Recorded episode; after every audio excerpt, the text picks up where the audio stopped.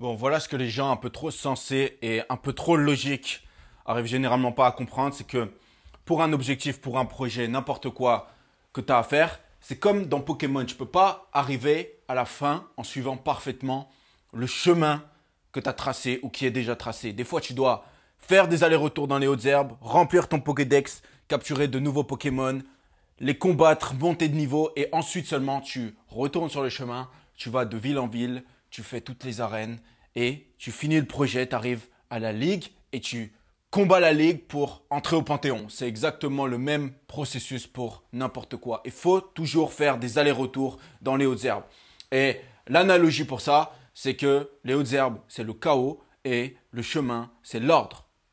Parce qu'en en fait, si vous vous confinez vous-même, vous vous auto-confinez au chemin devant vous ou au chemin que vous avez tracé sur papier, genre à vos plans que vous avez fait, si vous vous confinez vraiment que à vos plans, le problème c'est que les possibilités ne seront pas illimitées.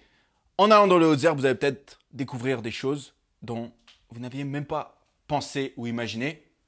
Et il n'y a qu'en entrant dans le chaos, c'est-à-dire là où les possibilités sont illimitées et en territoire inconnu que vous pouvez déceler et découvrir ce genre de choses.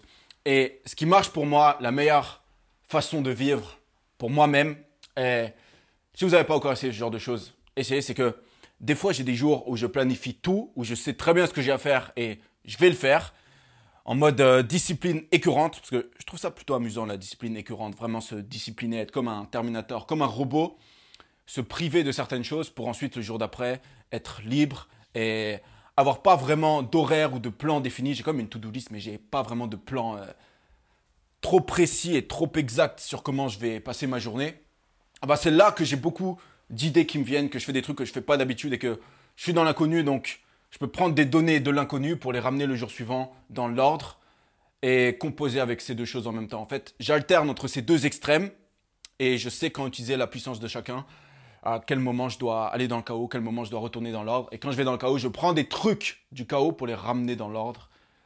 Et ça me réussit plutôt bien. Donc, si vous cherchez un système, une méthode pour vivre votre vie, essayez ça. J'ai oublié de dire un truc avant, euh, c'est que quand vous êtes dans le chaos, genre quand vous êtes dans les hautes herbes, c'est important que vous soyez à l'aise dans le chaos. Et à l'aise dans le chaos, c'est-à-dire qu'il faut que ce soit un chaos contrôlé. Quand je dis le chaos et vivre sans, euh, plan trop précis ou trop prédéfini. Je ne parle pas d'aller se noyer dans du divertissement ou de faire des trucs qui sont complètement à l'opposé de là où vous voulez aller. Je parle de toujours rester sur votre voie, mais de faire des trucs différents. Voilà, c'est ça que je voulais dire, que je voulais ajouter.